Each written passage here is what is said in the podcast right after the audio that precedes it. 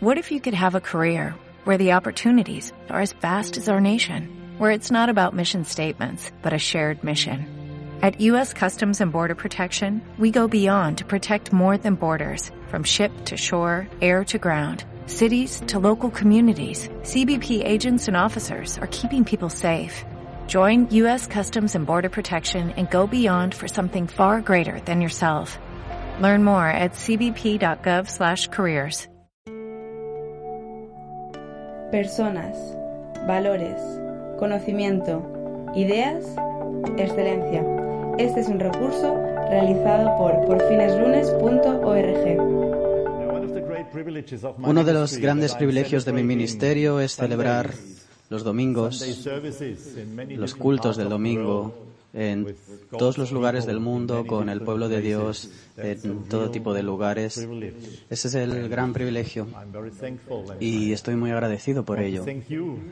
Y quiero daros también las gracias por este privilegio de estar con vosotros hoy y de hecho todo el fin de semana para celebrar juntos hoy especialmente el domingo por la mañana, recordando la resurrección de Cristo. Y al final de Daniel 6, de mi charla, veremos cuán cercano es este capítulo con la resurrección de Cristo.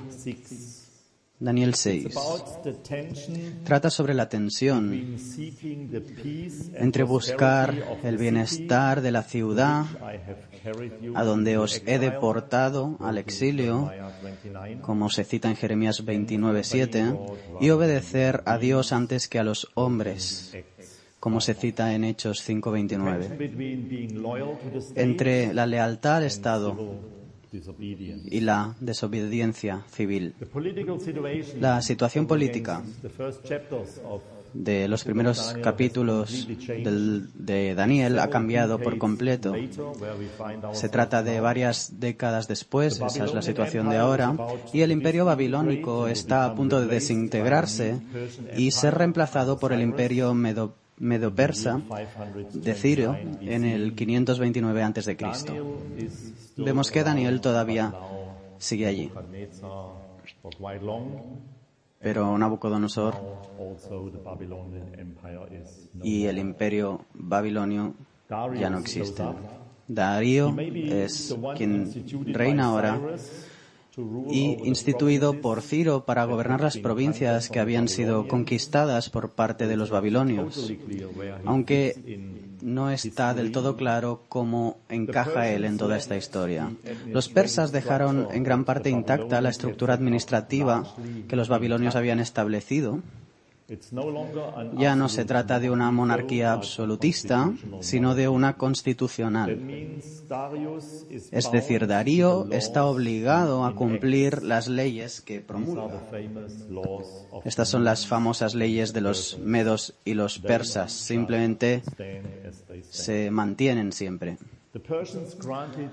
Los persas otorgaron relativa libertad religiosa a su gente dentro de los límites de la lealtad general al Estado persa, a la libertad de, o a la obligación de someterse a esa ley. Ciro es quien termina el exilio del pueblo de Israel y les permite regresar a su tierra natal con el famoso edicto de Ciro del año 538 antes de Cristo. Vayamos al texto, a los versículos del 1 al 4 y la primera reflexión consiste en ponerlo en, Daniel al frente de todo el reino.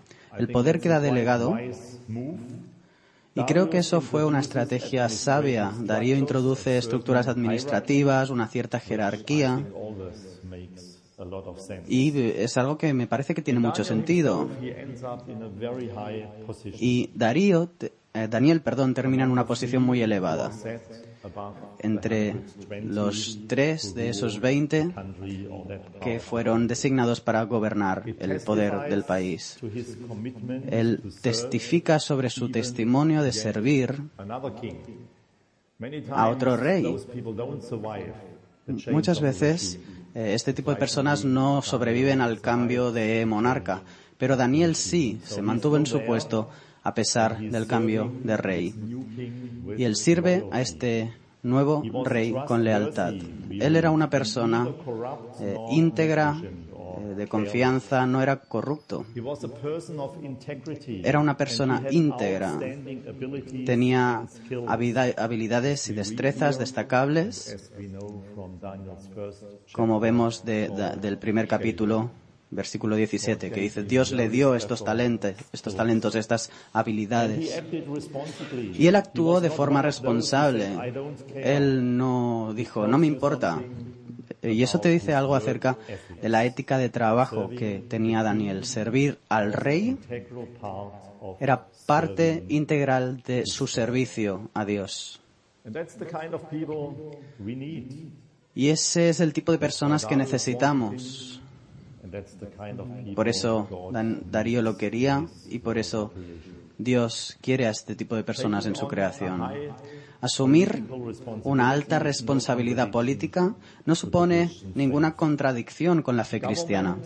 El gobierno y las autoridades gubernamentales son un don de Dios para ordenar la coexistencia humana, para limitar el mal, para castigar el crimen, para crear espacios donde la vida pueda florecer. Incluso los gobiernos problemáticos son dados por Dios y son sus sirvientes, como vemos en Romanos 13. Las autoridades están al servicio de Dios para el bien del país, según dice Pablo es decir, para vuestro bien, para tu bien. Y eso también fue verdadero incluso en el Imperio Romano.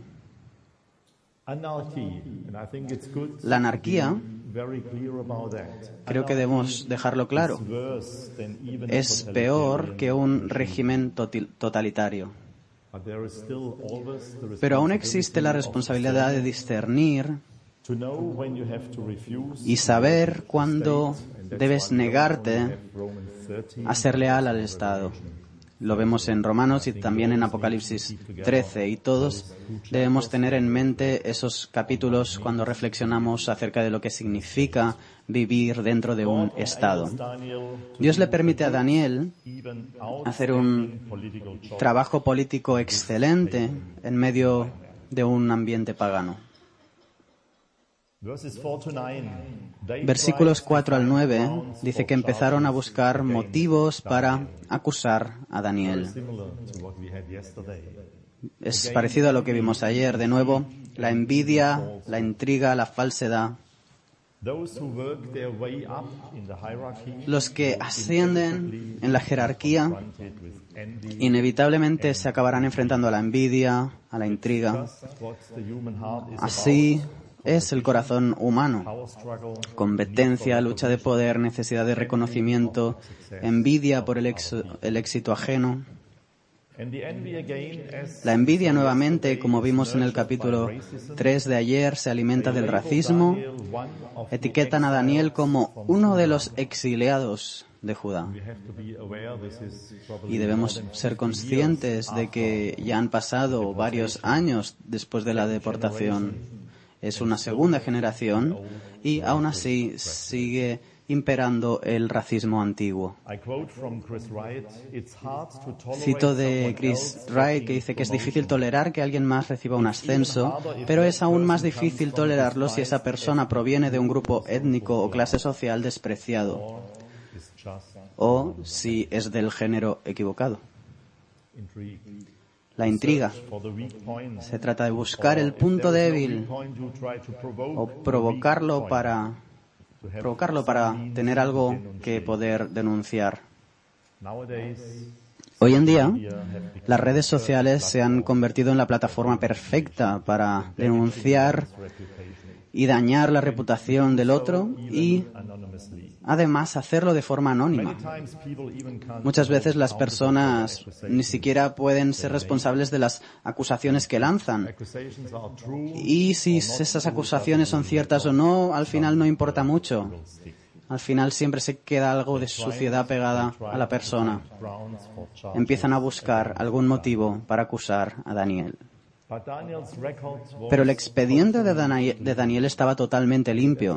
En realidad, es bastante impresionante toda una vida, varias décadas en un puesto de responsabilidad política alta y aún así no pueden encontrar nada en su contra. Su registro está limpio, no encontraron nada y tuvieron que inventárselo. Desenterrar la suciedad del adversario político se ha, se ha, convertido en el foco principal de cualquier campaña electoral. Lo vemos en muchos países y me parece terrible. Ya no se trata de convicciones políticas, se trata de destruir la reputación del adversario político.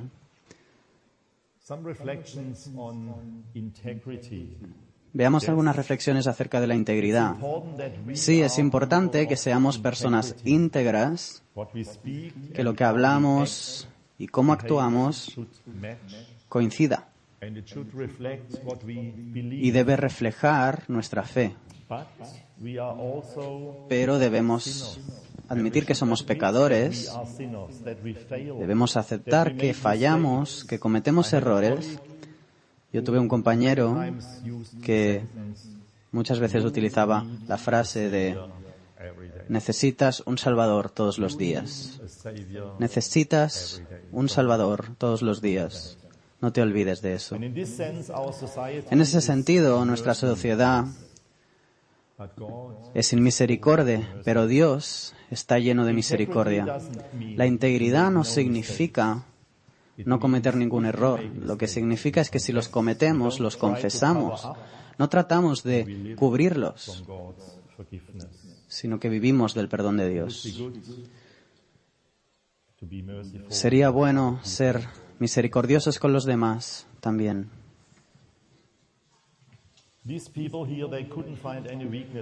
Estas personas no fueron capaces de encontrar ninguna debilidad en Daniel, así que utilizaron sus fuerzas contra él. Aquello que era más importante, más sagrado para Daniel, era su relación con Dios. Así que Daniel se enfrenta a esta intriga por parte de un grupo de profesión lobby que daña, que engaña a Darío, lo instrumentaliza y lo manipula contra su voluntad. Porque él mismo, el rey, no comprende las consecuencias de sus acciones en ese momento. Es halagador para el rey la forma en que se acercan y presentan el argumento todo el que adore a cualquier dios u hombre que no sea el rey. Durante 30 días hubo un representante de los dioses, un mediador entre los dioses y el hombre, Darío el Medo. Hace que él y sus leyes se conviertan en el estándar absoluto. Pero hay una gran ironía en todo esto. Y es que se le acercan como casi divino, pero al mismo tiempo el rey fue víctima de la manipulación de este grupo de administradores. Y eso nos revela que él era un humano eh, normal y corriente, débil y sencillo, muy lejos de la divinidad. La ley de los medos y los persas, no sé si eh, también es una expresión en vuestro idioma, pero en el nuestro sí, cuando se habla de esto, es una ley de media y persa. El imperio no era, como ya he dicho antes, una monarquía absoluta como el imperio babilónico, sino más bien una monarquía constitucional. Y eso significa que incluso Darío estaba sujeto a las leyes que él emitía. Él no está por encima de la ley. Y estas leyes tienen un poder contra el cual incluso el gobernante es impotente. En consecuencia, no se trata de un gobernador absolutista. Y por eso las leyes se convierten en un problema para Daniel. Y es interesante que Darío también tuvo una actitud muy, muy positiva hacia Daniel en el capítulo. Y me gustaría daros un ejemplo sobre las leyes contra la discriminación en nuestros países europeos.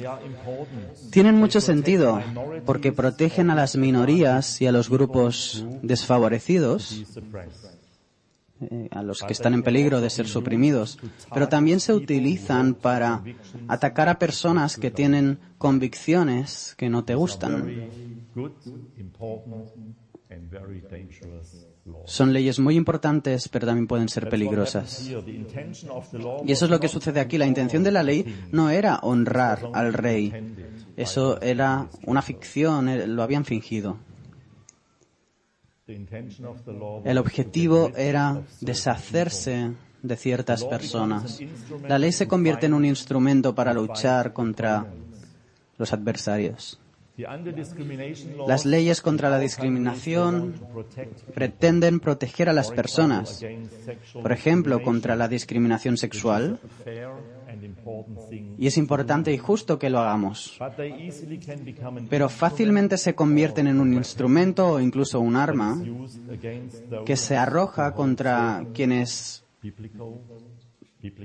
abrazan otras convicciones bíblicas, éticas. Eso significa que las convicciones bíblicas se entienden como discriminación. Estas leyes contra la discriminación se pueden arrojar contra quienes eh, se aferran a otras convicciones, especialmente contra aquellas religiones. Y estoy seguro de que en los próximos años tendremos que enfrentar eh, este tipo de ataques, especialmente eh, aquellos que eh, predican que el hombre ha sido creado a imagen de Dios, los que hablamos contra el aborto y la eutanasia. En lugar de estar protegidos por una ley antidiscriminatoria, podemos llegar a ser el objeto de una ley antidiscriminatoria.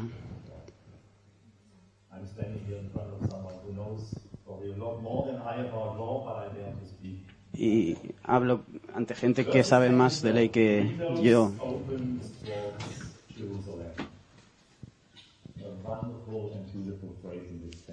Y vemos una frase preciosa eh, en el versículo 10 que lo voy a leer otra vez. Dice, cuando Daniel se enteró de la publicación del decreto, se fue a su casa y subió a su dormitorio, cuyas ventanas se abrían en dirección a Jerusalén.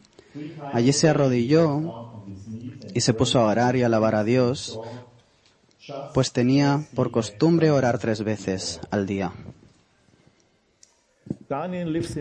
Daniel vive en Babilonia, pero es de Jerusalén.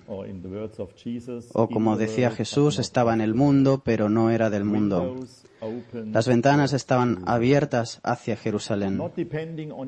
No dependía del templo que estaba muy lejos en Jerusalén, pero seguía constante y en relación eh, seguida con Dios. El templo podía destruirse y lo podían deportar a otras partes del mundo, pero está en una relación con Dios que no puede cesar. Daniel estaba viviendo, trabajando y sirviendo durante toda su vida adulta en Babilonia, la ciudad de Nabucodonosor y sus sucesores. Pero todo, todo el tiempo miraba, oraba, meditaba y se posicionaba mirando hacia Jerusalén, la ciudad de Dios. De ella, de esa ciudad, extrajo su identidad, el carácter, los valores de su propia vida. Su vida profesional fue guiada por su relación con Dios. La oración en dirección a Jerusalén reorientó y realineó su vida política en la dirección y en la voluntad y en los mandamientos de Dios. Tres veces al día se arrodillaba. Daniel adoraba a aquel ante el único a, a quien debes inclinarte. Él oraba y daba gracias delante de su Dios. El Dios de Israel es a quien adoraba como el único Dios verdadero. Y es a Él y no Darío, a quien hay que pedirle, de quien hay que recibir, a quien hay que dar gracias, porque en última instancia, todo lo que tenemos, nuestras vidas, no se lo debemos a Darío, sino al Dios viviente. como de costumbre, como tenía por costumbre. Daniel no comienza a orar cuando las cosas se ponen complicadas. Sí que había una rutina diaria, una disciplina. Y él se aferra a esa disciplina independientemente de las amenazas y de ese edicto. Ese edicto que promulgaba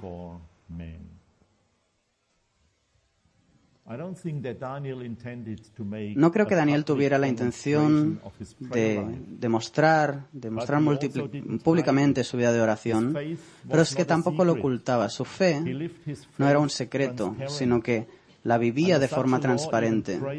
Según esa ley, incluso la oración se había convertido en un acto político. En la oración, citando a Chris Wright, en la oración afirmamos la realidad de una autoridad superior al Estado. Estamos apelando a más allá del rey. En la, Biblia se nos pide que oremos por nuestras autoridades y políticos, orar por el gobierno, pero al hacerlo, al orar por ellos, los estamos colocando en su lugar adecuado. De nuevo, citando Romanos 13, queda claro que están bajo el gobierno y el control de Dios. También queda claro que Dios los instituye para el bien de la nación, del país. Al orar por ellos, los estamos colocando en el lugar que les pertenece, por debajo de Dios.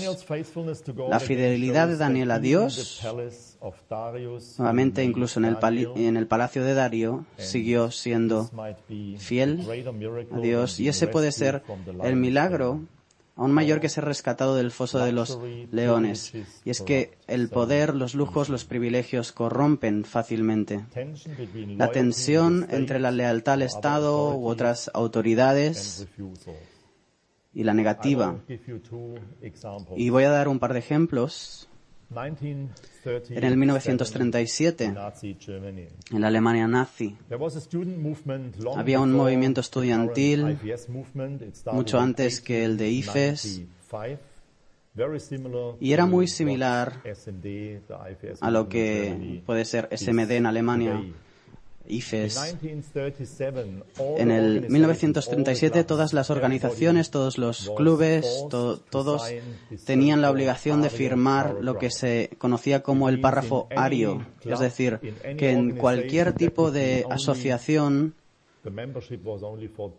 la membresía solo se permitía a alemanes de verdad entre comillas. Y eso se forzaba también al movimiento evangélico, pero ellos tenían estudiantes internacionales y eso les generaba un conflicto.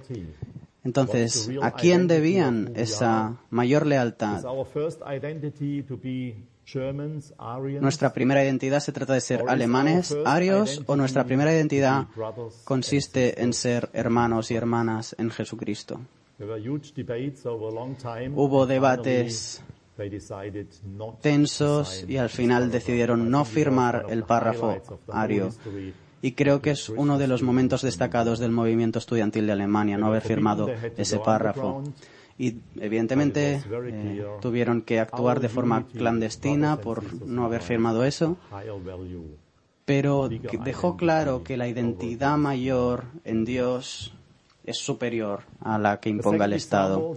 El segundo ejemplo eh, lo encontramos en un estudiante de Turquía que se convirtió en creyente. Tuvo que ir al servicio militar. Y yo estuve en una fiesta que celebramos para él porque su familia no quería celebrar ninguna fiesta. Algunos éramos de la iglesia, otros del grupo estudiantil. Y le hicimos esta fiesta para encomendarlo en el momento de partir.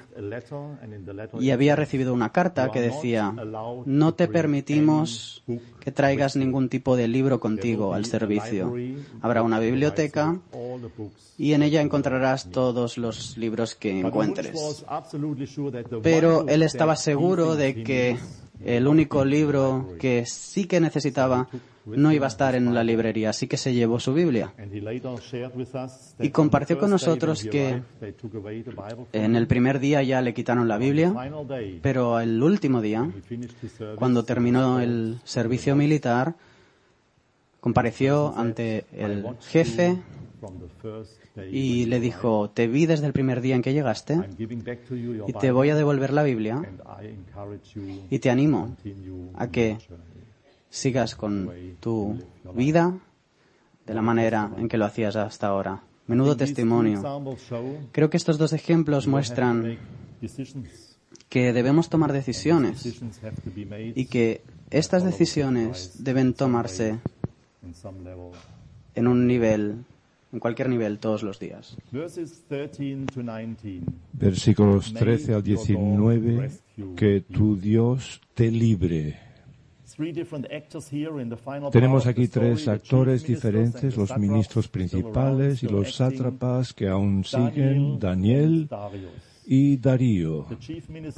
Los principales ministros, los funcionarios, los sátrapas, a, la intriga le sigue pues la denuncia. Daniel, que es uno de los exiliados de Judá, dice, degradado y definido por su origen, no por sus habilidades. Y luego le dicen, no te respeta a ti, oh rey. El menosprecio de una estúpida ley no significa menospreciar a una persona, es al revés. El respeto a Dios nos lleva a respetar a las personas. Darío era muy consciente de que Daniel le tenía más respeto que los ministros principales. Él era muy consciente de que Daniel le tenía más respeto que los otros. Pero el rey era prisionero de su propia ley. Fue víctima de las intrigas de sus principales ministros, pero también de su propio ego. Los ministros habían jugado con éxito esa carta de adular su egoísmo. Y ahora Darío está obligado a una ley que él mismo reconoce que fue una estupidez hacerla. Realmente no tenía la intención de establecer un sistema de persecución religiosa, pero las personas, y siempre son descritas como un grupo, necesitan aliados en estas intrigas y mantienen la presión. Leemos que entonces aquellos hombres vinieron de común acuerdo al rey y le dijeron, reconoce, oh rey, que es ley de los medos y persas que ningún mandato o edicto que el rey establezca pueda ser revocado. Y Darío tuvo que decir, vale, y le dijo, que tu Dios te libere. Eh, se da cuenta que su poder ya no, ya no tiene, no le puede ayudar. Eh, todo su poder se reduce a la impotencia. Sorprendentemente, luego, la historia ya no se centra en Daniel en el foso de los leones, eh, que a menudo es lo que nos enfocamos cuando contamos la historia. Eh, Daniel en el foso, eh, cómo vivió esa noche, con su miedo, su fe, su lucha. Pero ahora la historia se enfoca en el rey y en su noche de insomnio. Versículo 18. El rey regresó a su palacio y pasó la noche sin comer y sin divertirse hasta el sueño se le fue.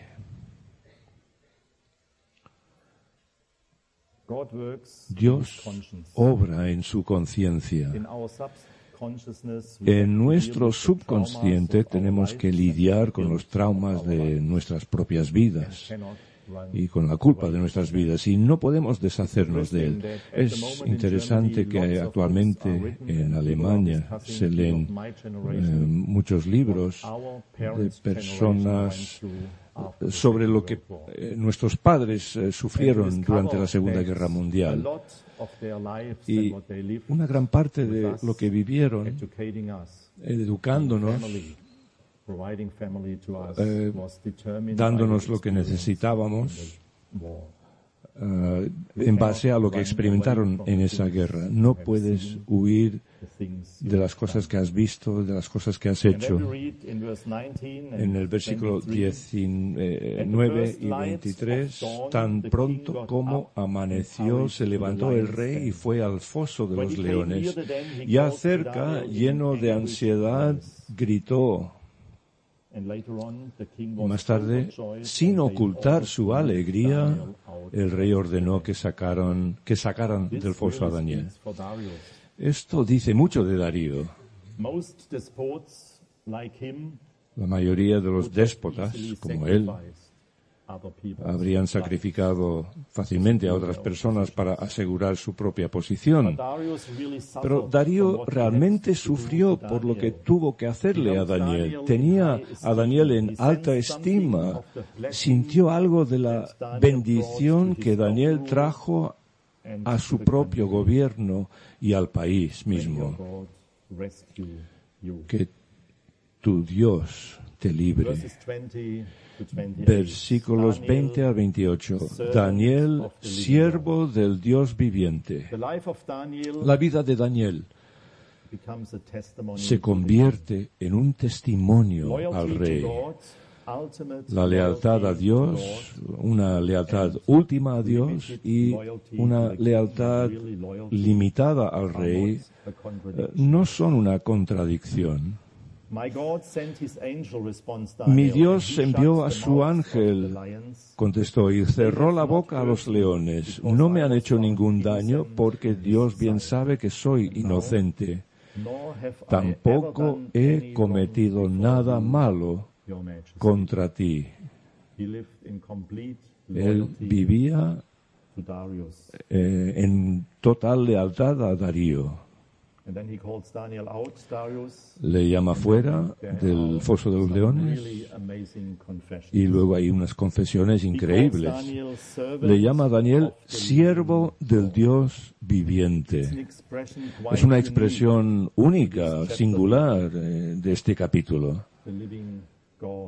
el Dios vivo, el Dios viviente, el Dios que ve y oye, a diferencia de los ídolos muertos, que no es distante y que se preocupa, a diferencia de los otros y que poderosamente actúa en la historia y en nuestras vidas. Y esta expresión se usa en el Nuevo Testamento para expresar la singularidad de Dios y su Mesías. Como Pedro confesó en Mateo 16, tú eres el Mesías, el Hijo del Dios viviente. Voy a concluir, voy a saltar de Daniel al Nuevo Testamento.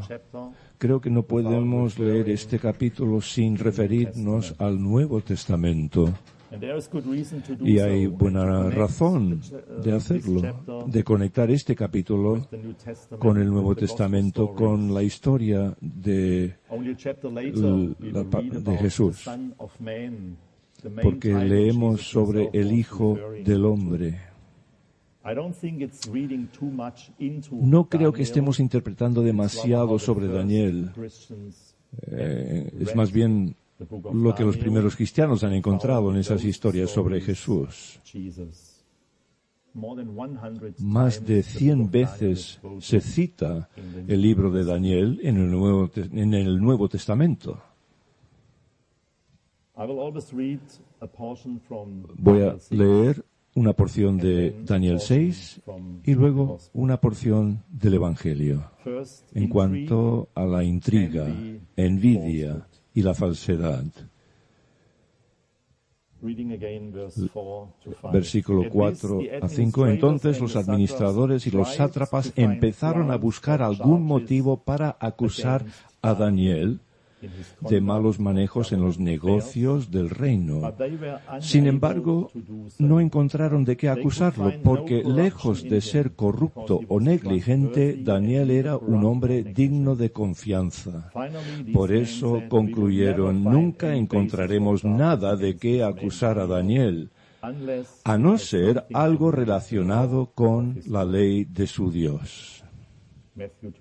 Mateo 26. Los jefes de los sacerdotes y el consejo, el Sanedrín en pleno, buscaban alguna prueba falsa contra Jesús para poder condenarlo a muerte, pero no la encontraron, a pesar de que se presentaron muchos falsos testigos burlas. Versículo 16, en Daniel 6, el rey dio entonces la orden y Daniel fue arrojado al foso de los leones. Allí el rey animaba a Daniel que tú Dios a quien siempre sirves se digne salvarte. Mateo 27. De la misma manera se burlaban de él los jefes de los sacerdotes junto con los maestros de la ley y los ancianos. Salvó a otros, decían, pero no puede salvarse a sí mismo el entierro, la sepultura. Versículo 17, trajeron entonces una piedra y con ella taparon la boca del foso. El rey la selló con su propio anillo y con el de sus nobles para que la sentencia contra Daniel no pudiera ser cambiada. Mateo 27, y lo puso en un sepulcro nuevo de su propiedad que había cavado en la roca. Luego hizo rodar una piedra grande a la entrada del sepulcro y se fue. La tumba vacía. Versículo 19. Tan pronto como amaneció, se levantó el rey y fue al foso de los leones. Lucas 24, el primer día de la semana, muy de mañana, las mujeres fueron al sepulcro llevando las especias aromáticas que habían preparado. Encontraron que había sido quitada la piedra que cubría el sepulcro y al entrar no hallaron el cuerpo del Señor Jesús. Como podéis ver, hay muchas frases casi idénticas en su redacción y sin embargo al final son tan opuestas, es una historia tan opuesta. Darío actuó cruelmente contra aquellos que habían acusado falsamente a Daniel. Leemos en el versículo 24, entonces el rey mandó traer a los que falsamente lo habían acusado y ordenó que los arrojaran al foso de los leones junto con sus esposas y sus hijos. No habían tocado el suelo cuando ya los leones habían caído sobre ellos y les habían triturado los huesos. Y en Lucas 23 leemos, Jesús oró por aquellos que operaban con falsas acusaciones para deshacerse del Padre, perdónalos, porque no saben lo que hacen. Daniel fue encontrado por el rey por la mañana en el foso de los leones, porque leemos, en cambio las mujeres no encontraron a Jesús por la mañana en la tumba. Daniel fue salvado, rescatado de los leones. Mi Dios envió a su ángel y cerró la boca a los leones. Jesús tuvo que morir. No es rescatado de esta situación, pero es exactamente por eso que lo que Darío confiesa al final de nuestro capítulo sobre Dios es tan cierto. Él es el Dios vivo. Él rescata y salva. Jesús no ha sido salvado, pero murió en la cruz y resucitó. Voy a acabar con un chiste. José de Arimatea fue el que dio su tumba para Jesús. Cuando llegó a casa y lo comentó a su esposa la historia, su esposa se enfadó con él y le dijo, ¿cómo podrías haber hecho eso? ¿Cómo puedes dar nuestra tumba a otra persona? Y dijo, no te preocupes, solo es para el fin de semana.